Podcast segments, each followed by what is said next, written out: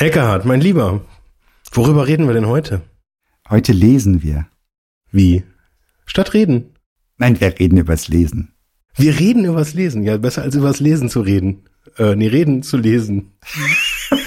Reben zu lesen, Entschuldigung. Digitacheles. Digitacheles. Digitacheles.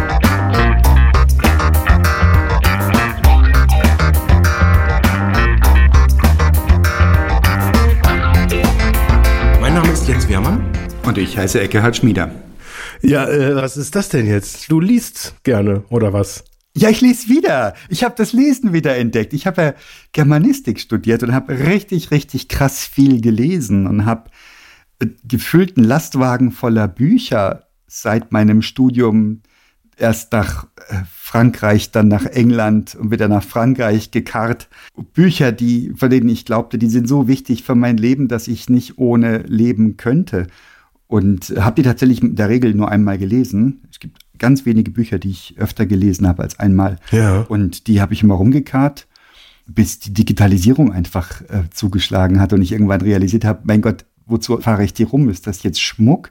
Ist das jetzt der Versuch, das, den eigenen Intellekt nach außen zur Schau zu tragen in Form von Bücherregalen? Das kennen wir ja alle noch aus den 80er-Jahre-Filmen, wenn der Derek irgendwo in so eine bourgeoise Wohnung reinkommt in Grünwald und dann sitzt irgendein schlauer Mensch vor einer Bücherwand mit acht Millionen Büchern und raucht sich eine. Ja. Und dann habe ich die irgendwann gesagt, jetzt reicht's, ich, das ist Unsinn, das belastet mich nur, dass kein Mensch braucht das, man kann lesen auf jedem digitalen Endgerät, man braucht das nicht. Und dann habe ich äh, auf einem Flohmarkt Bücher verkauft, keine Ahnung, 50 Cent, 20 Cent, 10 Cent. Ja. Und Leute kamen, haben es dann auf 5 Cent runtergehandelt. Ja, ja, kriegst du nichts für. Und ein, ein paar Kisten bin ich nicht losgeworden, ein paar Kisten, dann bin ich dann, weiß ich noch, da gibt's in, in Fürstenfeldbruck gibt's einen Wertstoffhof. Die haben da noch so einen, so einen Raum nebendran, da kann man Sachen hinstellen, die eigentlich noch zu gut sind zum Wegwerfen. Und da habe ich die Bücher hingekarrt und die sind mir aus der Hand gerissen worden, weil wenn sie nicht mehr fünf Cent kosten, auf einmal waren die wieder richtig viel wert. Für kostenlos nehmen sie alle mit. Das war eine schrullige Erfahrung. Ja. Und dann habe ich relativ wenig bis gar nichts mehr gelesen, weil auch dieses Gefühl, ich habe was in der Hand und es riecht nach Buch und man sieht von außen schon, dass ich gerade beschäftigt bin mit Lesen. Das war alles nicht mehr. Und habe immer wieder mal auch so Versuche gemacht. Meine Frau hat sich ein Kindle gekauft, Mhm. findet das aber auch so die zweit- oder drittbeste Lösung. Der Komfort, das ist kompliziert zu machen. Die Geräte sind ja irgendwie auf günstig getrimmt und können so wenig.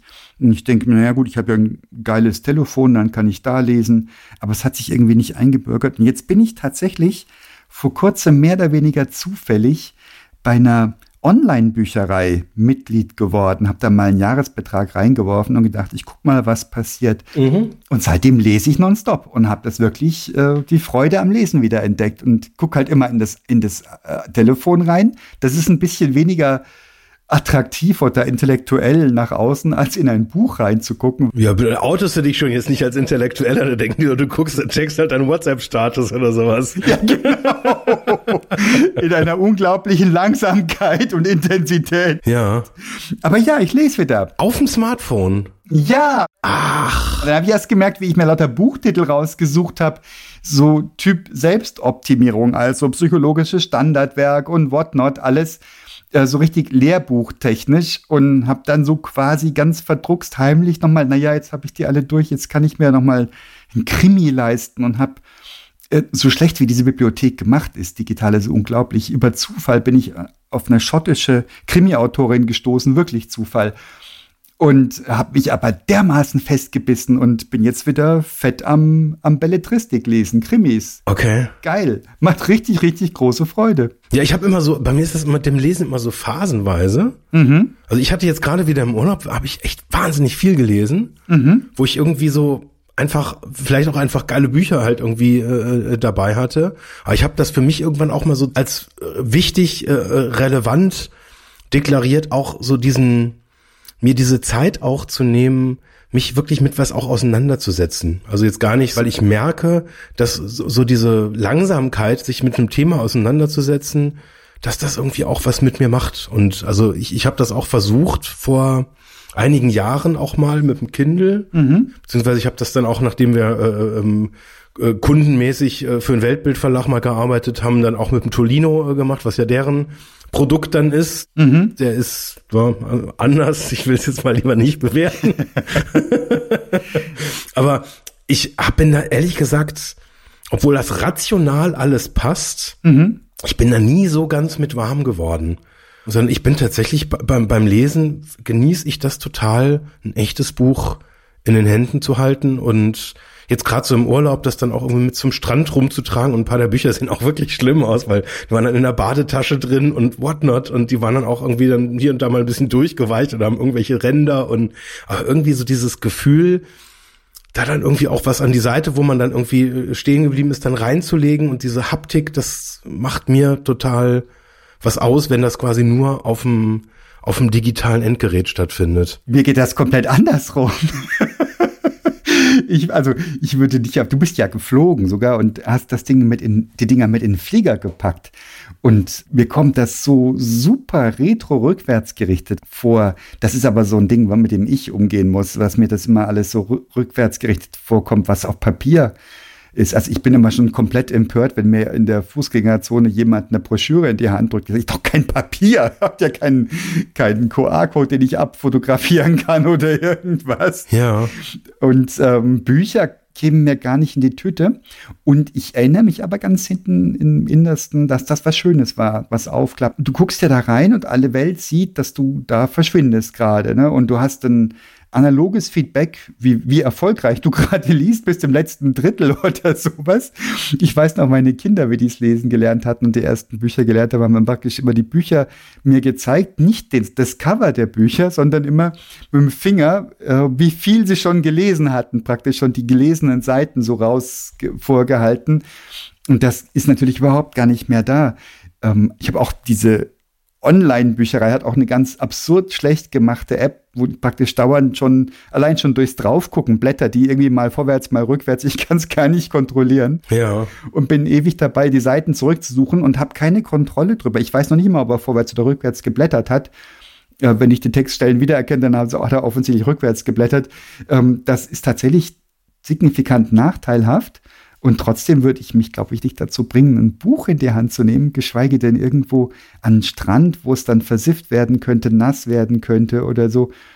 Aber wahrscheinlich ist das ein ganz tolles Vergnügen, das einfach auszuleben. Guck mal, ich mach's wie früher und es ist mir scheißegal, wenn da Sand, nasser Sand dran kommt. Ja, ja gut, ich meine, aufs Telefon passt jetzt ja auch auf. Ja, stimmt. Also auf dem Smartphone ging bei mir wirklich überhaupt nicht, weil es einfach von der Gerätegröße mir einfach, obwohl ich jetzt schon so ein Riesenviech da habe, ja. das ist mir viel zu klein. Also da komme ich irgendwie nicht in den Lesefluss, weil ich irgendwie die ganze Zeit quasi ausschließlich mit äh, äh Umblättern und sowas beschäftigt Stimmt, ja. bin. Ich lese jetzt wahrscheinlich relativ schnell, mhm. tippe ich mal. Und weiß nicht, also so von der Gerätegröße fand ich jetzt Kindle äh, und Co auch tendenziell eher ein bisschen zu klein. Mhm. Ich kann mich nur dran erinnern, dass ich in der S-Bahn mich manchmal so schwer getan habe, wenn man sich da mit einer Hand irgendwie festhält, das dann so in der Hand halten, das ist dann so fast schon auf Dauer so, dafür ist es dann schon wieder fast zu groß, das einhändig zu machen mhm. und dann dabei dann auch noch schnell umzublättern. Mhm. Und wo ich dann merke, also was mich immer stört, wenn ich irgendwie in so einem haptischen Prozess drin bin, das merke ich jetzt auch in so Workshops oder sowas,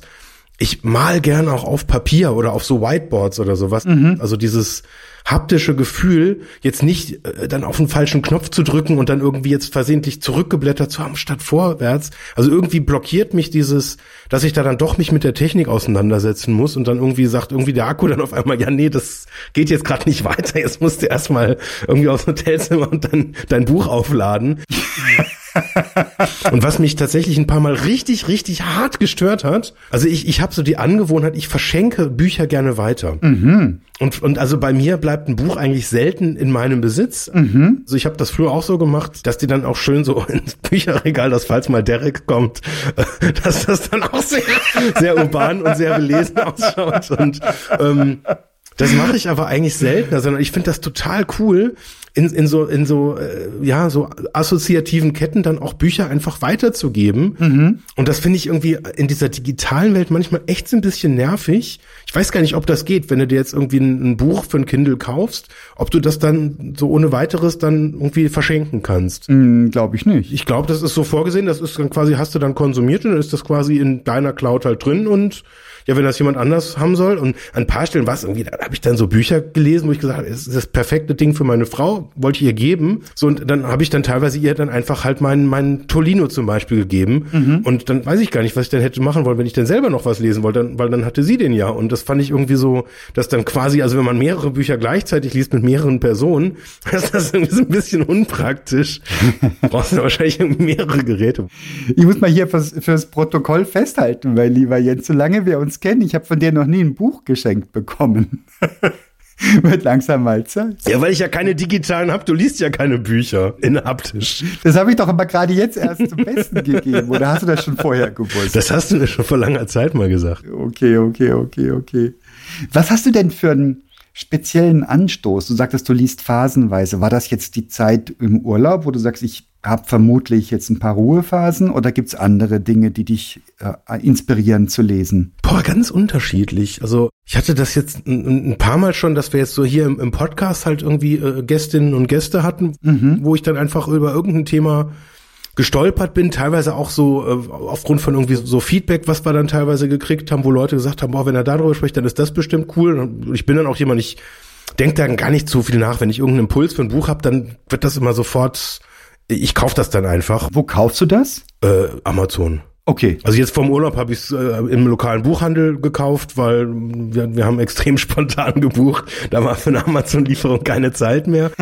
da bin ich dann tatsächlich kurz in Hugendubel rüber äh, und ähm, habe mir quasi dann für den Urlaub äh, noch äh, zwei Bücher, die ich interessant fand, irgendwie noch schnell geholt und ähm, ja, oft ist es einfach so, äh, entweder liegt es wirklich am, an dem Trigger von dem Buch selber, dass ich über irgendwas stolper und dann sagt, das ist jetzt was, das will ich jetzt irgendwie lesen. Und manchmal ist es auch andersrum, dass ich halt so weiß, ich habe jetzt irgendwie so eine Phase, wo ich Bock habe, einfach mich mit, mit einem Thema mal auseinanderzusetzen oder auch die Zeit habe, mich mit was auseinanderzusetzen. Und dann überlege ich ja, was ist denn so, was, was, was habe ich denn gerade, was, oder was ist so auf der Agenda? Oder manchmal sind es dann irgendwie so Sachen, die ich mal geschenkt bekommen habe. Ich kriege auch relativ viel Bücher dann so geschenkt zum Geburtstag und so. Und dann freue ich mich dann, wenn ich irgendwie so ein Portfolio habe, wo ich einfach auch da mal rein äh, nasen kann. Und was ich ganz spannend finde, manchmal Bücher, da brauche ich krass lange für ähm, und, und, und quäl mich da, weil ich von, von Bill Gates dieses Klimawandelbuch zum Beispiel, ich habe da Monate gebraucht, bis ich da, bis ich das irgendwie durch hatte. Ist das so scheiße geschrieben, oder?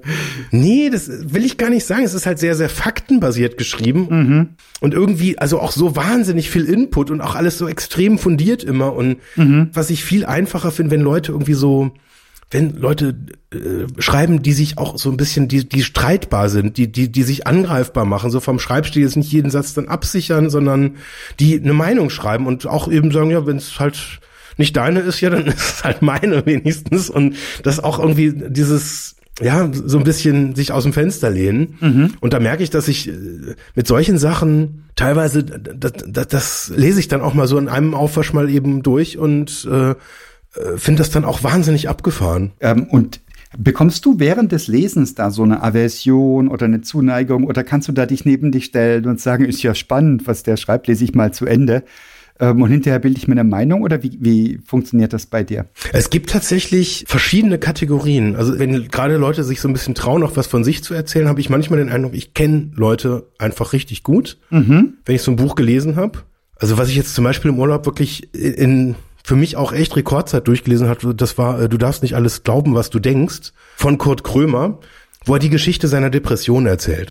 Und das geht sowas von unter die Haut und der ist da auch so krass ehrlich. Okay. Und ich hatte irgendwie so den Eindruck, boah, also das ist einfach jemand, der hat so viel von sich da erzählt und der hat da so gewonnen und ich habe das einfach, ich konnte einfach nicht aufhören. Ich konnte einfach nicht aufhören, das zu lesen. Ich habe das irgendwie in wenigen Stunden einfach, fupp, war das irgendwie ähm, halt weggeatmet und das ist so, da, da passiert wahnsinnig viel Resonanz, auch gerade wenn jemand so über so ein so ein krasses Thema halt auch schreibt, wirklich, oder es schafft halt auch so zu schreiben, dass das, dass das jetzt nicht so, es ist kein Sachbuch oder sowas, sondern er erzählt halt seine Geschichte mit vielen Ecken und Kanten und über Dinge, wo man vermuten würde, dass jemand, der in der Öffentlichkeit wahrscheinlich nicht in dieser Ehrlichkeit drüber schreibt. Krass, einfach so ähm, fand ich auch ein, ein, ein wahnsinnig cooles Buch. Mhm. Und dann gibt es tatsächlich auch so Bücher, so jetzt so fachliche Dinge, wo, wo entweder so eine Resonanz passiert ähm, das passiert mir häufiger, das muss ich jetzt zu meiner Schande gestehen,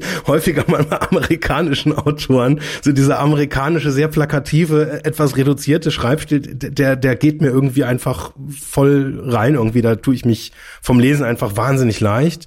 Äh, und was ich auch schon ein paar Mal gelesen habe, das sind dann so Herausgeberschaften, wo dann eine kleinere Gruppe von Menschen ein Buch äh, rausgibt, wo dann mehrere Autoren mitschreiben. Mhm. Und das finde ich persönlich somit das Anstrengendste zum Lesen, mhm. weil ich den Eindruck habe, ähm, dass du dich ja quasi bei jedem der Artikel, die dann da drin sind, das sind dann manchmal so sieben, acht Seiten nur, ähm, ja eigentlich komplett wieder neu einstellen musst. Und bevor du dich überhaupt die Chance hattest, mal so auf jemanden, der da schreibt, einzustellen, ist ja schon wieder rum. Mhm. Das ist wie in so einer Podiumsdiskussion, wo dann irgendwie die ganze Zeit die Leute durcheinander reden, wo du nicht so richtig in so einen Fluss halt irgendwie reinkommst. Aber das mache ich dann, wenn, wenn das Thema mich halt irgendwie interessiert. Und da habe ich auch den Eindruck, dass das gerade auch so eine ja, so eine, so eine, weiß ich gar nicht, ist das eine Modeerscheinung? Könnte sein. Gibt's meines Wissens schon immer. Bin ich, habe ich auch gerade erst wieder beigetragen zu.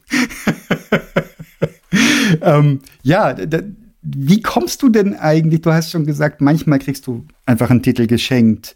Ähm, du stolperst wahrscheinlich, wir reden von Sach- und Fachbüchern, nicht von Belletristik. Ne? Das heißt, du stolperst bei deinen normalen Arbeitsthemen mal drüber, über einen Podcast-Gast. Gibt es auch Phasen, wo du ganz gezielt sagst, ich werde lesen wollen und äh, oder du hast ein Thema und sagst, was gibt es zu diesem Thema für Bücher? Also wo du ganz gezielt jetzt zum Beispiel auf Amazon gehst und nach Buchtiteln suchst? Oder ist es eher, dass, dass dir ein Titel unterkommt und du sagst, ah, den könnte ich doch mal lesen? Es ist fast immer irgendein Trigger da. Mhm. Und mehr oder weniger stark. Und oft ist es wirklich so, ich, ich höre einfach irgendwas und dann so die Art, wie jemand dann darüber redet, reicht bei mir dann oft schon aus, dass ich sage, komm, ist einfach, ist gekauft. Ist, okay. Probieren wir aus. Und ich hatte aber auch schon echte Fails. Also einmal war tatsächlich, ich sage jetzt nicht, was das für ein Buch war. Das war tatsächlich auch äh, auf, auf, auf einem äh, Feedback von einem Podcast-Hörer basierend, der auch ein sehr gutes Buch geschrieben hatte. Und da habe ich auch überhaupt nicht gezögert, habe das sofort gekauft und ich habe das versucht zu lesen und das war so scheiße. Oh komm. Das, ich konnte, ich konnte das nicht lesen. Das, das war irgendwie. Ich weiß gar nicht genau warum. Das war einfach so, ich habe es irgendwie nicht geschafft. Ich habe es dann ein paar Mal versucht, weil hat auch irgendwie ein paar Euro gekostet. Ja. Aber ich hatte das mal, ein Buch mir sehr ans Herz gelegt worden. Furchtbar absurd schlecht geschrieben. Vielleicht das schlecht geschriebenste, was ich je gelesen habe. aber so geiler Inhalt, dass ich es trotzdem gelesen habe. Oh.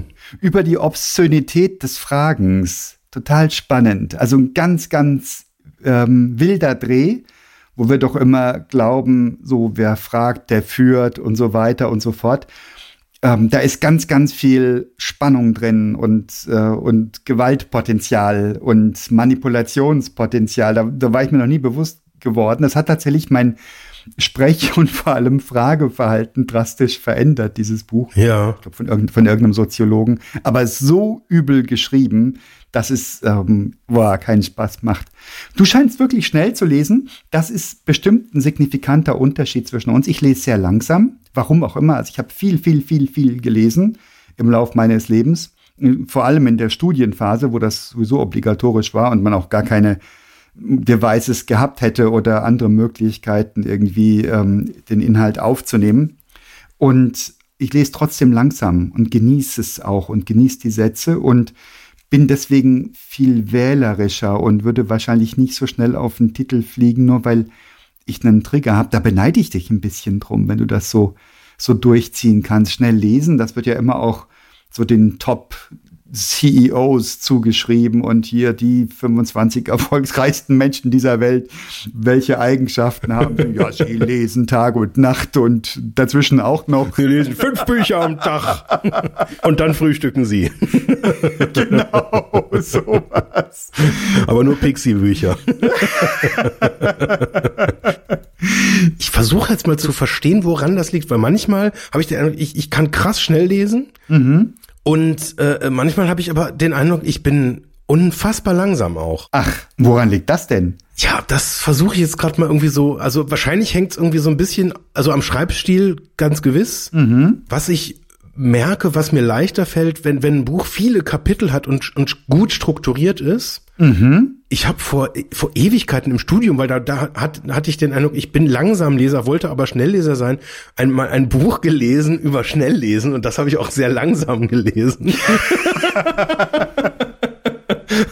Hat das funktioniert für dich? Anscheinend schon, ne? In der kurzfristigen Retrospektive überhaupt nicht. Mhm. Langfristig hab, haben sich vielleicht so ein paar Dinge irgendwie eher so äh, ähm, ja so so so abgesetzt. Also was zum Beispiel eine Sache ist, die sich die ich eigentlich immer mache, bevor ich ein Buch lese, ich blätter es vorher einmal durch. Ach, Langsam durchblättern, einfach quasi so halbe Sekunde pro Seite und dann quasi einmal so ähm, das erfassen. Und was in diesem Buch damals drin stand übers Schnelllesen war, ähm, dass dein Unterbewusstsein unglaublich viel an Informationen schon erfasst. Ach. Also gerade wenn jetzt irgendwas illustriert ist oder jetzt so, so gerade in der Wissenschaft ist das total krass, wenn da so so, so Grafiken halt drin sind. Also jetzt idealerweise jetzt nicht zu komplexe Grafiken, weil man jetzt irgendwie ein, äh, eine statistische Auswertung oder sowas halt zu sehen ist, da, da ist das begrenzt, glaube ich. Aber wenn das jetzt einfach so Schaugrafiken sind und gerade Überschriften, also Struktur generell hilft dir, gewisse Dinge zu verstehen. Und dann hast du einfach auch so, wenn du quasi nur bewusst, also jetzt nicht versuchst, irgendwas zu lesen, sondern wirklich nur hingucken und quasi die Seite oder die Doppelseite ja meistens dann quasi auf einen Blick zu erfassen, dann hast du, wenn du es einmal durchgeblättert hast, so einen ersten unterbewussten Überblick, was da passiert. Und das, das mache ich tatsächlich, ja, ist nicht immer, aber schon häufig, dass ich quasi ähm, ja, auch, auch manchmal jetzt gerade, wenn ich in der Buchhandlung bin, dann geht das ja relativ schnell, dass man quasi einmal sich so einen Überblick verschafft. Und ich glaube, das hilft so, so dem Unterbewusstsein, das irgendwie schneller einzusortieren und so eine, so eine Struktur halt irgendwie zu erkennen. Und manchmal hast du, habe ich den Eindruck, weißt du denn schon so ganz grob, so, du hast so gewisse Synapsen, die schon irgendwie sich da so drauf einstimmen. Und ich glaube, das ist so eine der einzigen Sachen, an die ich mich noch erinnere, was in diesem Buch damals so an Tipps halt irgendwie drin stand. Und ähm, aber wie gesagt, das, das gilt auch nicht immer. Ne? Also wie gesagt, ich habe auch schon Bücher, die liegen schon seit langer Zeit halt irgendwie auch irgendwo rum und Ja. da warte ich dann auch immer so auf den passenden Moment, aber dann kaufe ich mir lieber ein neues Buch, bevor dieser Moment dann kommt, bis ich das dann halt irgendwie noch gelesen habe. Was du erzählst, das erinnert mich stark an Blinkist. Kennst du das, diesen Service? Ja, ja, ja. Hast du das mal gemacht? Habe ich noch nie probiert. Nee, habe ich ja äh, irgendwie, habe ich so ein bisschen Angst davor. Quasi, also das ist so ein bisschen so das, das, das, das Grundprinzip wie damals in der Schule, wo man sich dann irgendwie so die Kurzzusammenfassung der Reklamhefte dann geholt hat, damit man in der Prüfung alles wusste. Ja, Cheat Sheet. Und das war zumindest in meinem Fall halt nicht so die allerbeste Strategie. Cheat Sheet Wallenstein. ja, ich habe das mal gemacht und ähm, habe mir tatsächlich mal so, ein, so einen Testmonat äh, geklickt für, für Blinkist und war nach ähm, hier ein, zwei Tests komplett durch. Also ähm, fand ich für mich, also mag sein, dass es Leute gibt, für die das klasse ist. Ich habe das Gefühl, also die werben ja damit, dass hier die ganzen, da kommen diese Zahlen her, die Top-CEOs dieser Welt und schlag mich tot. Die lesen alles, aber bestimmt keine Bücher, die auf Blinkist zusammengefasst sind. Das ist eher so die Rege, ähm, ich suche Lebenshilfe und ähm, ich will auch mal wer sein. So, das waren so die Titel, was ich erinnert hatte zu dem Zeitpunkt. Das ist aber schon wieder, schon wieder ich weiß nicht, vermutlich zwei, drei Jahre her. Ähm, das war völlig nutzlos. Also da war überhaupt nicht ein Titel, der mich interessiert hätte. Ein, zwei habe ich mir mal reingetan, einfach um zu verstehen, wie es gemacht wird. Und ähm, der ganze Spaß war weg. Also alles, was irgendwie beim Lesen und beim Aufnehmen von Informationen Freude macht, ähm, war einfach nicht mehr gegeben. What? Okay. Jens, sag mal, wenn du ein Buch in der Hand hast, du liest das und du erkennst, wow, das ist jetzt nicht so klasse, legst du das guten Gewissens einfach weg, weil du sagst, meine Zeit ist zu schade oder liest du das zu Ende? Ähm, Ich lese, also äh, hängt auch wieder ein bisschen davon ab. Meistens sage ich dann, komm, ist jetzt einfach wurscht.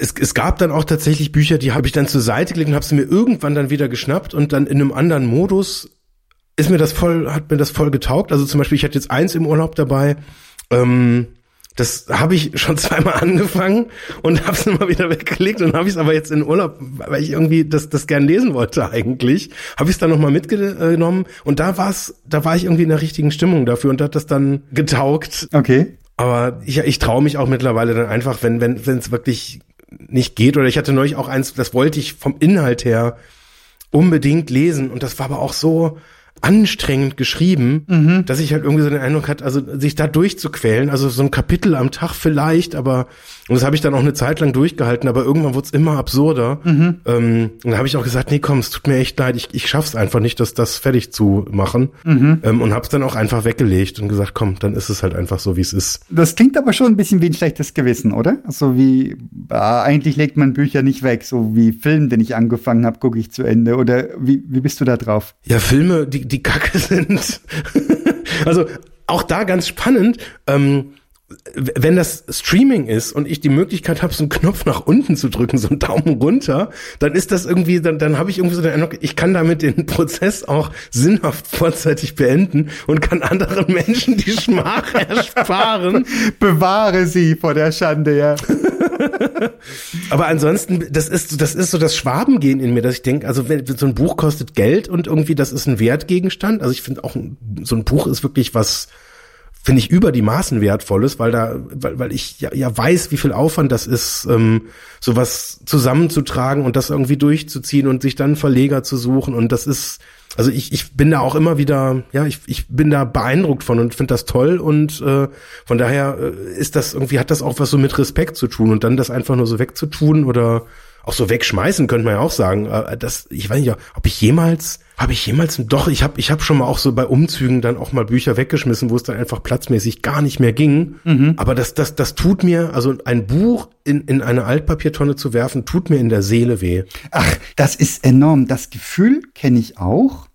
Und wir hatten in einem gemieteten Haus in Inning am Ammersee hatten wir ein Haus gemietet und da hatten wir eben noch diese Flut an Büchern, sowohl meine Frau, die auch Germanistik studiert hat, wie ich auch, und hatten den Keller vollgestellt mit diesen, mit Bücherregalen und Büchern. Und da ist uns der Keller zugelaufen, weil irgendwas mit dem Abflusssystem nicht stimmte. Und boah, ein gutes Drittel ähm, der Bücher war einfach schlichtweg verdorben, der Rest roch muffig. Mhm. Und ähm, das war eine spannende Erfahrung, du konntest nichts anfangen. Und ich weiß noch, wie ich da stand, wie das Wasser wieder abgelaufen war. Und ich dachte, boah, das muss doch irgendwie, ob man die trocknen kann. Mal, dieses Buch ist es eh nicht wert. Naja, komm, lass, da braucht man nichts trocknen. Aber jenes, hm, und unterm Strich haben wir ganz großzügig weggeschmissen. Ähm, eine Versicherung hat bezahlt dafür irgendwie, keine Ahnung, zwei, drei Euro pro Buch, keine Ahnung, irgend sowas. Ich weiß es nicht mehr. Ich lass mich keine Zahl behaupten. Wenigstens haben die nicht versucht, sich auf fünf Cent runterzuhandeln. nein, nein, nein. Da war sogar extra ein Versicherungsvertreter da, jemand, der das begutachtete und sagte, da waren sie mit ihrer Forderung ja noch recht moderat unterwegs und er wird es komplett, also irgendwie, ich weiß es nicht mehr, was es war. Jedenfalls meinte er, das ist alles okay und das sieht man ja. Hm. Und der, das stank auch alles schon, das ist ja ganz schnell, äh, wenn da so Schmuddelwasser reinläuft, das ist alles ziemlich übel. Und das ist eine krasse Erfahrung. Danach hat es nicht mehr so viel wehgetan, Bücher wegzuschmeißen. Ja. Aber ich weiß genau, was du meinst. Ich habe selbst auch Bücher verfasst und geschrieben und ein ganz, ganz krasses Ding ähm, die, die ältesten Bücher, die ich geschrieben habe, die sind also jetzt lange, lange Jahre ist her, dass ich die geschrieben habe.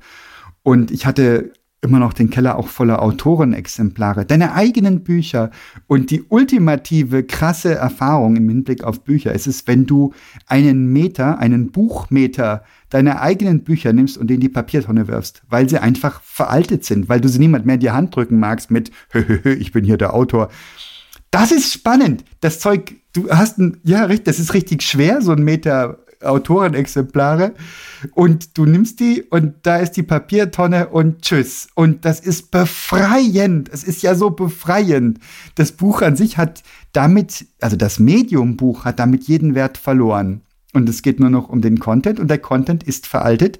Der ist bei jedem Buch veraltet, so wie es gedruckt wird, ähm, bei Fach- und Sachbüchern. Wir reden jetzt noch nicht, nicht von Belletristik, das ist nochmal eine andere Kiste. Überhaupt bist du mir da dauernd ausgewichen, gell? Liest jetzt du denn Krimis und, und Romane und, und sowas oder bist du da komplett durch? Selten tatsächlich. Das ist, da muss schon irgendwie was, was passieren. Aber das ist, ich überlege gerade, wann, wann war ich das letzte Mal so klassisch Belletristik lesen. Es ist schon ein paar Jahre her tatsächlich. Mhm. Kennst du dieses Vergnügen nicht, da rein zu sinken und dich zu führen lassen durch Charaktere und die Fantasie der Autorin des Autoren folgen und dein Kopf spinnt die Geschichte weiter und malt die Umgebung dazu und so weiter. Kennst du das nicht? Doch, das kenne ich, aber ist irgendwie bei mir ich weil, kann, kann ich gar nicht so richtig äh, sagen. Vielleicht ist irgendwie habe ich so den Eindruck, ich, ich habe noch so viele andere Sachen, die ich vorher lesen will, bevor es quasi so in, in, in die Richtung geht. Ist, aber es ist, ich lese tatsächlich fast ausschließlich Fachbücher.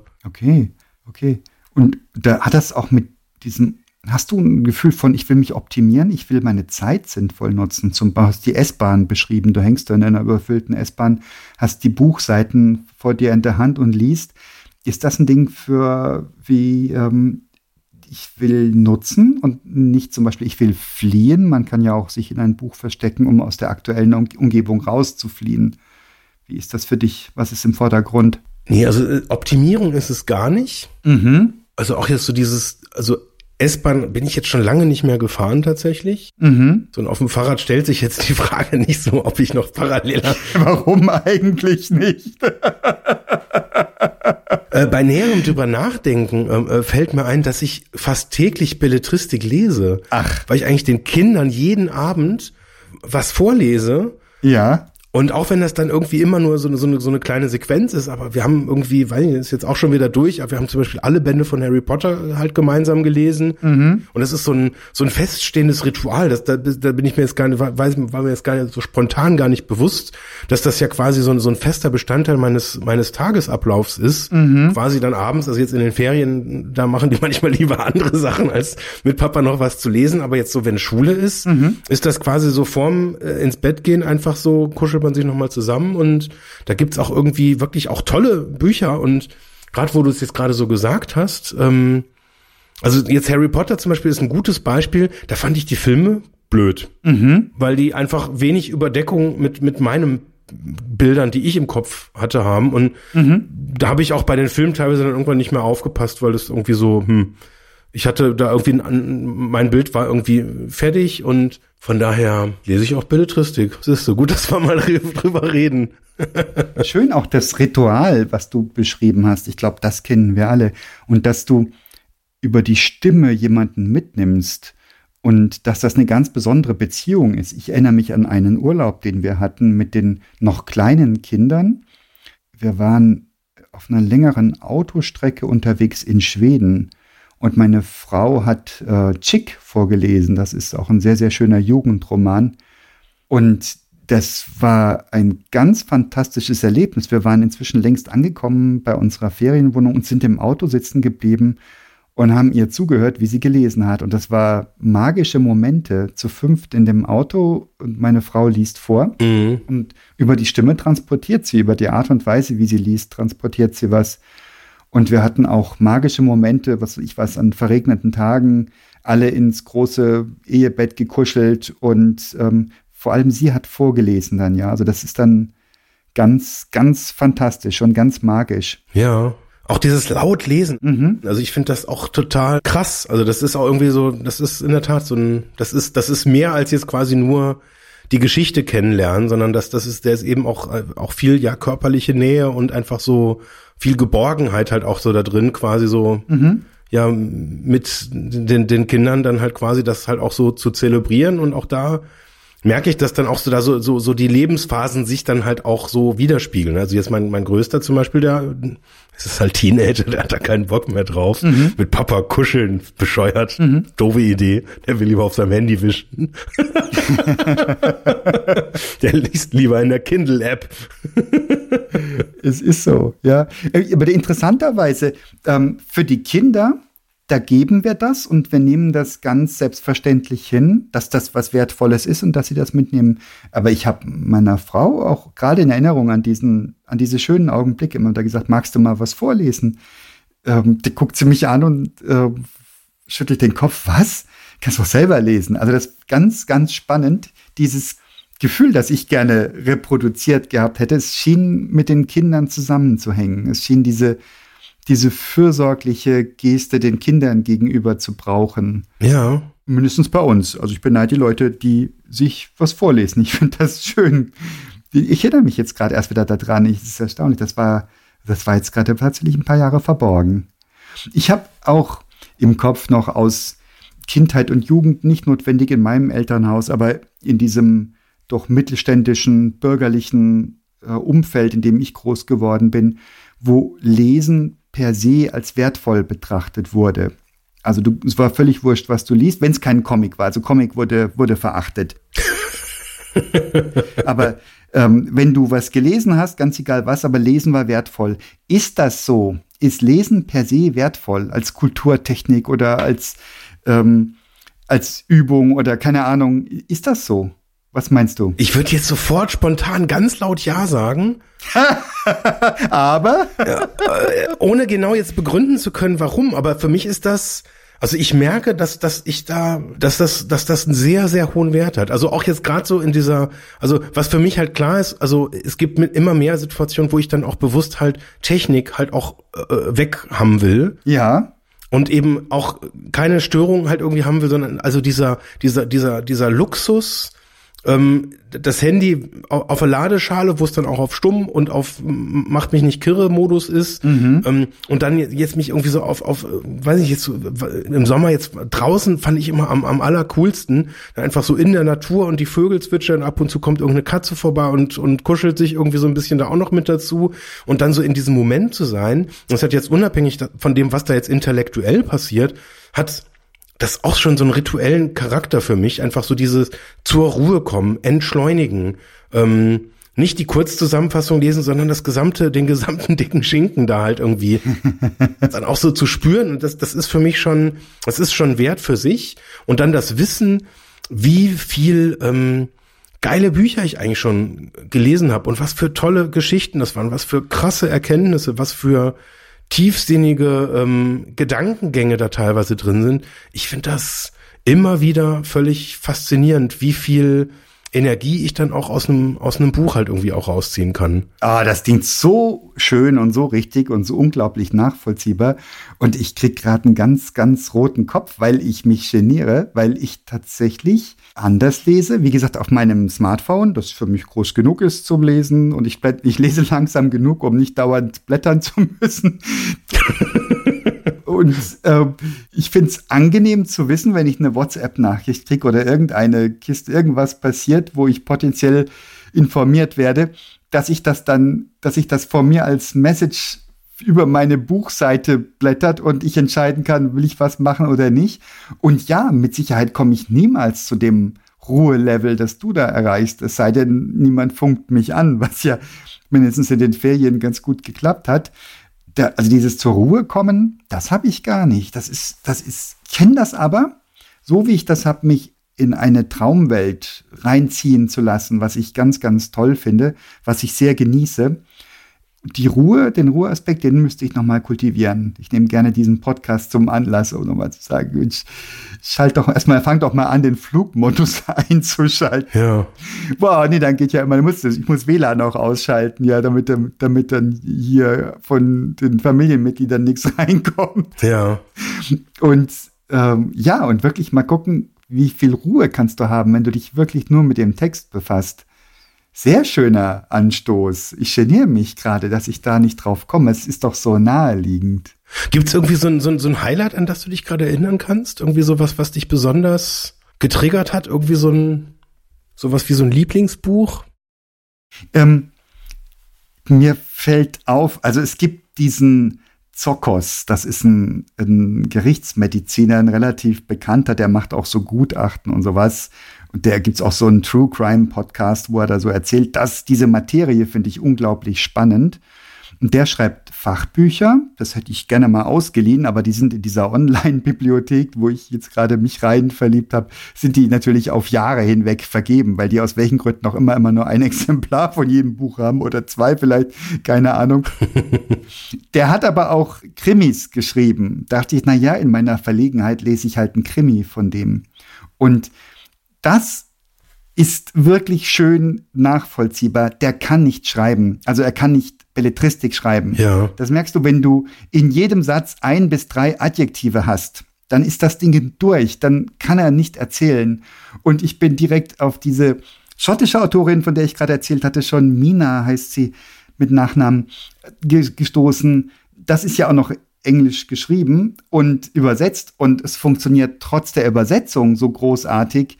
Das sind einfach ganz prickelnde Zusammensetzungen. Das sind Adjek Verben, also wenig Adjektive, aber es sind Tätigkeitswörter, die gar nicht zu dem, zur Szene oder zu dem beschriebenen Gegenstand passen. Also das Gegenteil vom Erwarteten. Mhm. Und versus die ja, und er küsste ihre roten Lippen. Ja, wie, was soll Lippen denn sonst sein als rot? Das ist so totaler Quatsch, ja. und die, die Sensation des Küssens ist doch der ganze, kann man doch, gibt es eine Milliarde Arten, das zu beschreiben, die origineller wären als ihre roten Lippen. Und das, das fand ich spannend im Sinne von, ich glaube, ich sehe schon in den ersten drei bis vier Sätzen, ob ich das Ding wegpacke oder weiterlese. Ja. Und das macht mir Freude. ich hatte tatsächlich auch mal äh, als als ähm, so so junger äh, Erwachsener ganz am Anfang vom Studium hatte ich mal so ein so ein, so ein Buch oder hatte ich so ein so eine Art Standardwerk ähm, für, über Softwareentwicklung ging das. Ähm, äh, Peopleware hieß das. Mhm. Äh, oder im Deutschen äh, mit der geilen Übersetzung Wien wartet auf dich. Keine Ahnung, wer sich sowas übersetzt. Von äh, Tom DeMarco und Timothy Lister. Ja. Und einer von den Glauben, ich weiß es, glaube ich, glaube, es war Tom DeMarco, der hat dann auch einen, einen Roman über eine Softwarefirma äh, äh, verfasst mhm. und das war auch irgendwie kacke geschrieben, aber die Idee fand ich so wahnsinnig geil. Ähm, also ich glaube, es war so ein bisschen so eine Persiflage auf Microsoft. Okay. Ähm, aber die die Firma, ich habe jetzt den Namen vergessen, ist auch schon echt lange her.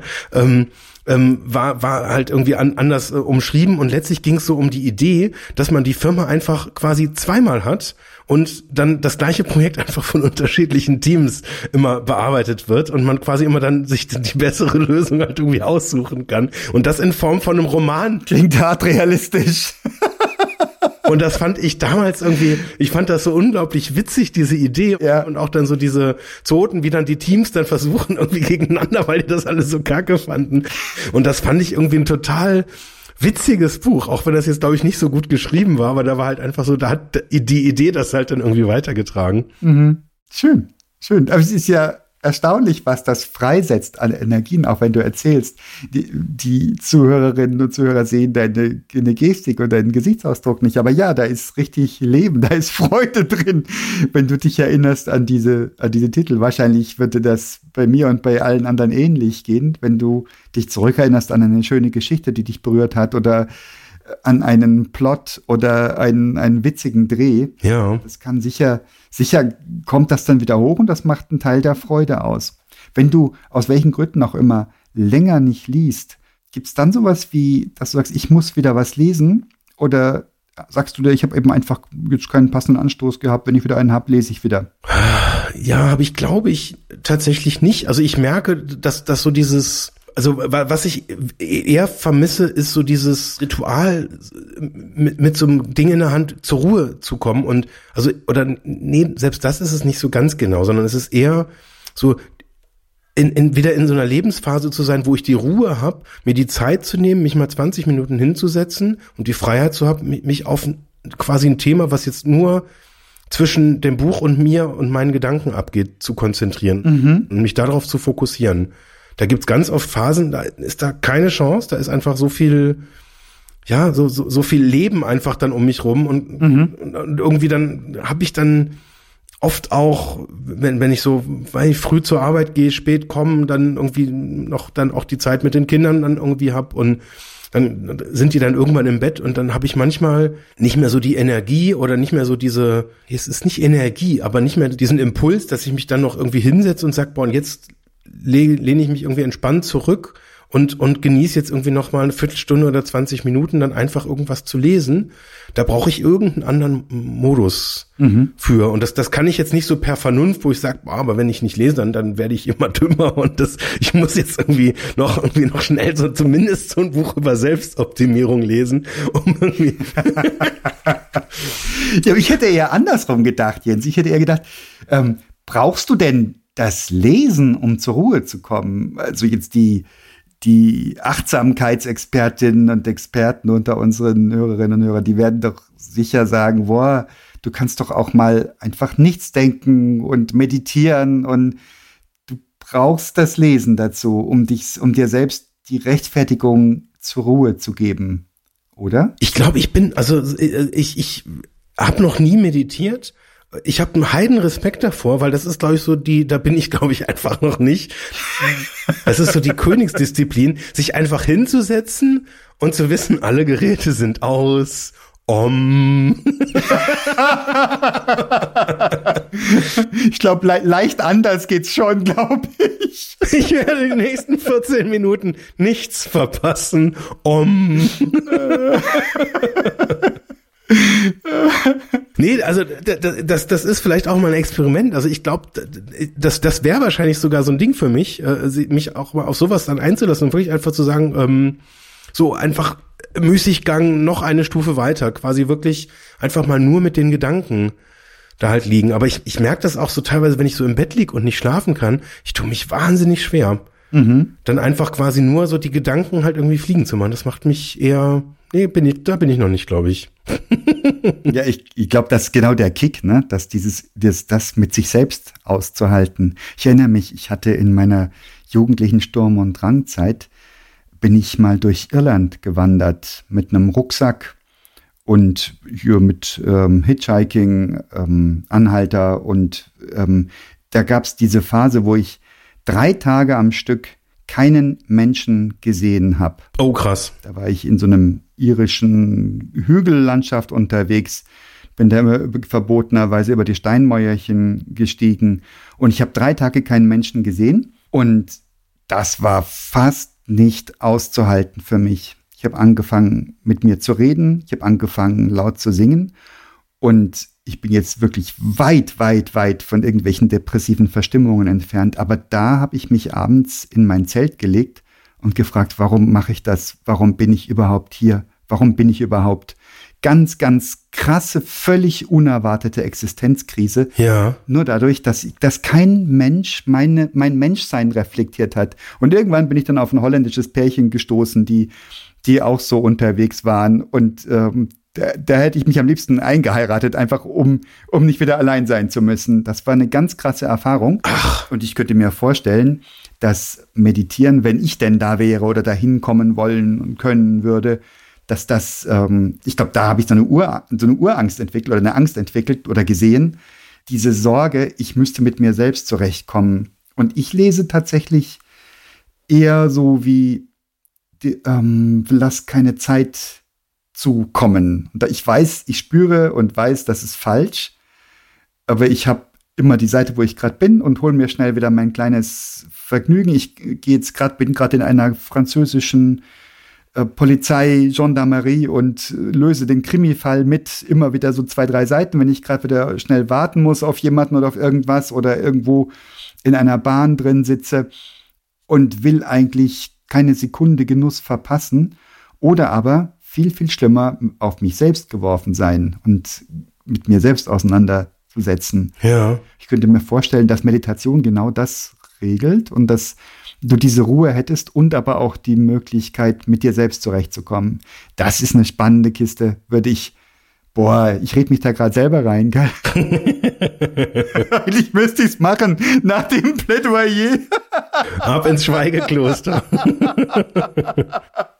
Ja, ja, aber ich, ich, also ich, muss tatsächlich zugeben, dass mich das, mich, mich, mich triggert das tatsächlich auch. Also das ist so ein, das, das ist was, was äh, sehr cool ist. Mhm. Gehen wir in ein Schweigekloster, wir zwei. Oh Gott, zeichne doch mal einen Podcast auf. das Gute ist, wir brauchen keine Mikrofone mitzunehmen. Ja, schon wieder was gespart. Ja.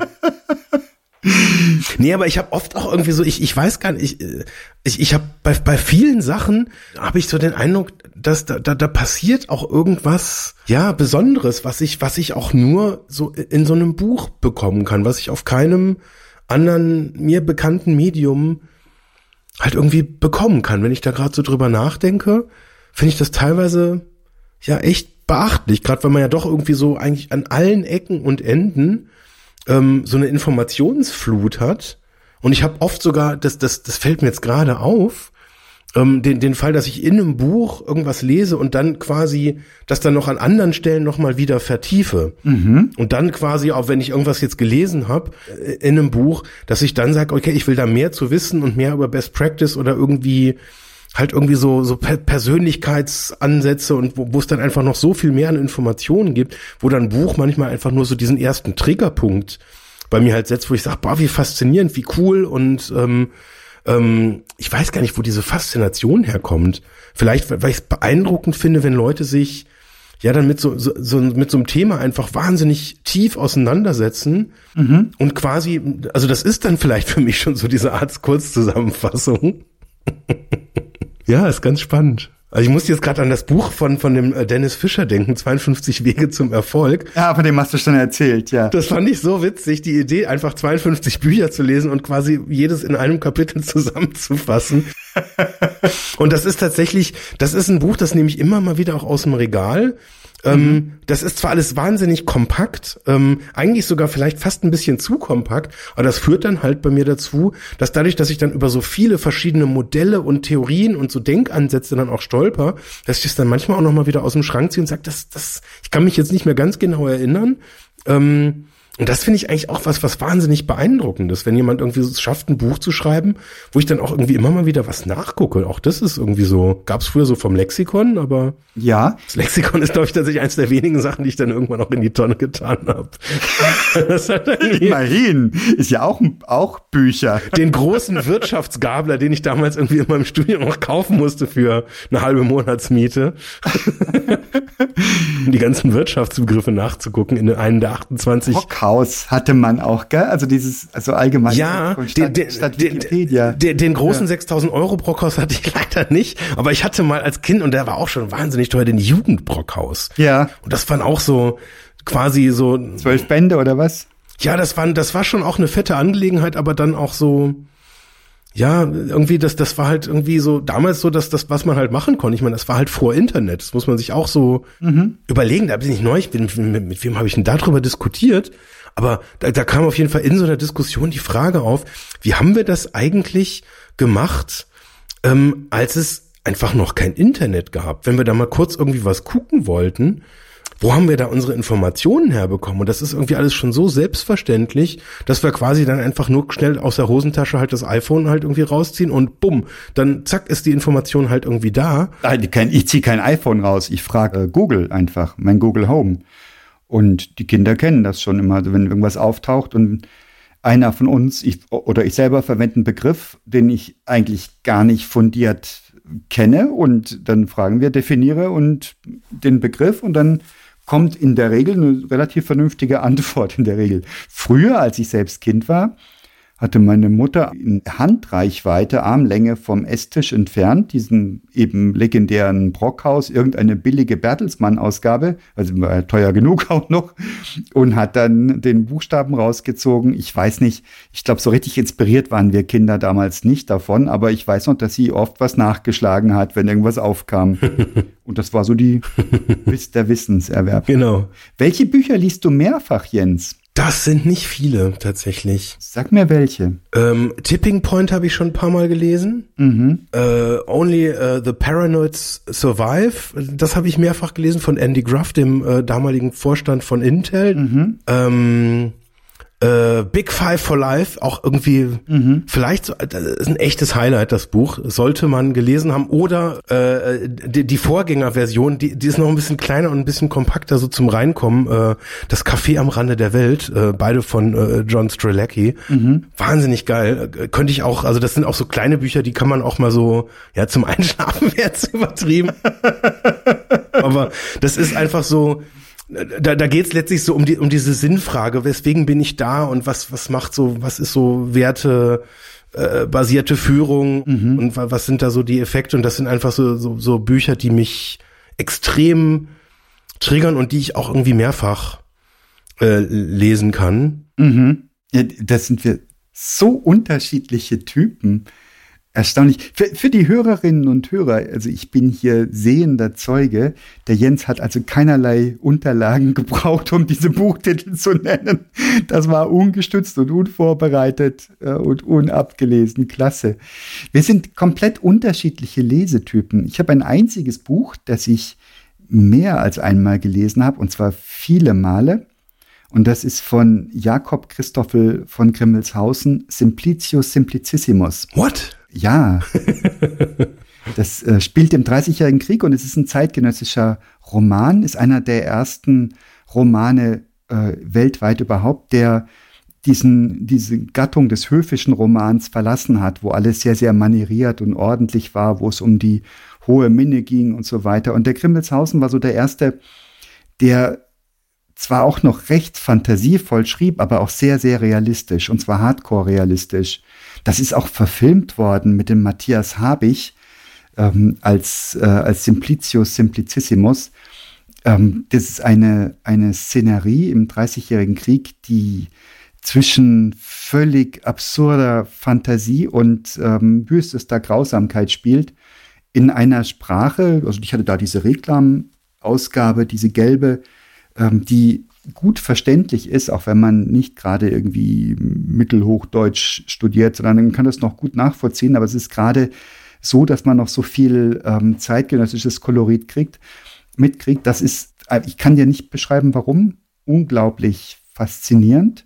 Ich habe als Student damals noch, bin ich da in nach Gelnhausen geradelt. Ich habe in Frankfurt studiert eine Zeit lang, bin nach Gelnhausen geradelt. Im strömenden Regen, weiß ich noch, immer mit dem mit diesem, da kommt der her, dieser äh, Grimmelshausen und immer noch mit dem, mit dem im Gepäck und irgendwie im Regen ein Zelt aufgebaut, weiß ich noch, äh, auf den Spuren von Grimmelshausen. Ganz schöne Geschichte. Und Georg Büchner, auch ganz fantastisch. Der hat ähm, im, auch einen Roman geschrieben, der im Elsass spielt, im Steintal. Das ist unweit von da, wo ich aufgewachsen bin. Und das elsässische Steintal, das ist wohl das, das kargste Tal im ganzen Elsass. Und da hat äh, ein Pastor Lafata, hieß der, hat ähm, dort eine Kartoffel eingeführt, die er wohl irgendwie aus USA bekommen hat, ähm, die Steinteller rote. Und die hat einen relativen Wohlstand ins Steintal reingebracht. Und damals brachte man die ähm, geistig auffälligen Menschen brachte man zu den Pfarrern, weil man noch keine andere Verräummöglichkeit hatte. Mhm. Und die haben sich dann halt gekümmert. Ähm, und da gibt es einen ganz, ganz zauberhaften, eine zauberhafte Novelle auch von Georg Büchner. Und auch das bin ich nachgegangen. Also da, da beschreibt er, wie er, ähm, ähm, wie er da über das Tal, über die, über die letzte Kuppe steigt. Und da gibt es einen Satz und der heißt, und er riss sich auf und das Tal hinunter. Er riss sich auf und das Tal hinunter. Das ist so ein, ein unglaublich kräftiger Satz. Und wenn man diese, diese steil abfallenden Hänge sieht, egal von welcher Richtung man in dieses Steintal kommt, absolut bildlich und man kann sich um Jahrhunderte zurückversetzt fühlen und kann das mitleben. Ganz andere Lesefreude, als du beschrieben hast. Ja. Erstaunlich und schön. Cool. Ich meine, ist doch geil, oder? ja, ja, wie schön. Ja. Wow, wieder eine offenbarende Folge. Alter, wir müssen Yoga. Und wir müssen Meditation machen. Hilft ja nichts. Hilft ja nichts. Ja, das ist die nächste, das ist dann die nächste Stufe. 2.0.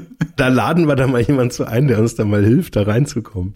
Oh, wollen wir das machen? Wollen wir das machen? Ein Podcast-Gast, der uns da mal hilft. Gibt's da digitale Formate oder schließt sich das aus? Nee, da gibt's ohne Ende. Da gibt's Apps und whatnot dafür dafür. Also, also jetzt machst du mich gerade unsicher wahrscheinlich, aber eigentlich müsste es sich ausschließen. Das werde ich gleich mal recherchieren nach, nach der Aufnahme. Kann ich mal hier den Fehler finden im System.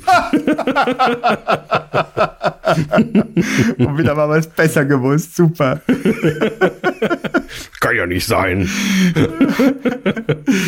ja, Mensch, was für ein schöner Durchgang. Vielen Dank. Ganz meinerseits. Danke, Jens. Tschüss. Tschüss.